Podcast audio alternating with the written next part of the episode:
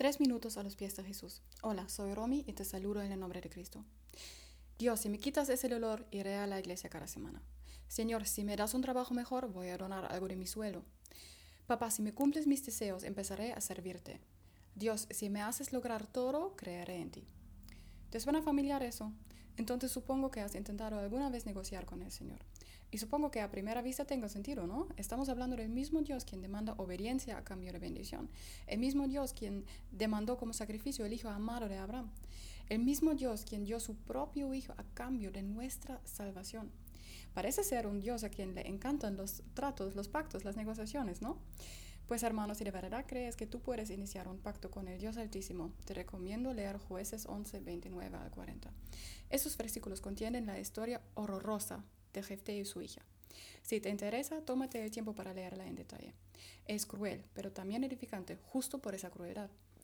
Yo en ese momento quiero destacar uno de los versículos clave. Dice la escritura en el versículo 30 al 31. Y Jefté hizo un voto al Señor. Si me das la victoria sobre las amonitas, yo entregaré al Señor el primero que salga de mi casa para recibirme cuando regrese triunfante. Lo sacrificaré como ofrenda quemada. Quiero que pienses un momento sobre esa historia y al de Abraham y busques la diferencia.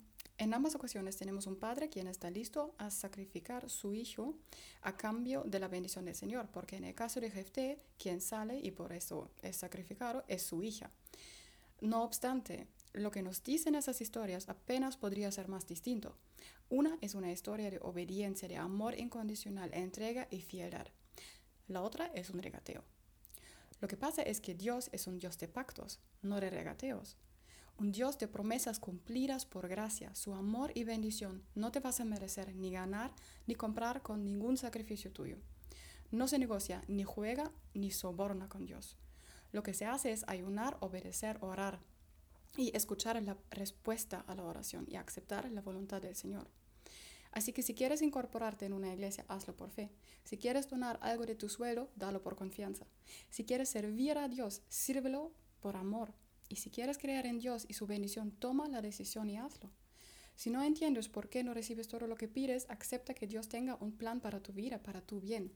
No negocies para ver el resultado que tú deseas ver, sino ora con fe. Pide sabiduría para entender y ayuna para humillarte ante tu Creador, quien te ha puesto en ese mundo con tanto amor. No esperes hasta que, Dios haga algo para tú a cambio darle algo a Él, porque Él ya ha hecho todo por ti. Te ha amado primero, ha sacrificado, abierto caminos y te ha dejado un manual de instrucciones, la Santa Escritura. Así que no te dejes engañar. Piensa en Jefté y su hija. No negocies con Dios. ¿Y tú qué piensas de eso? Si quieres, déjanos tu comentario o opinión en iglesialatina.com. Que tengas un día muy bendecido.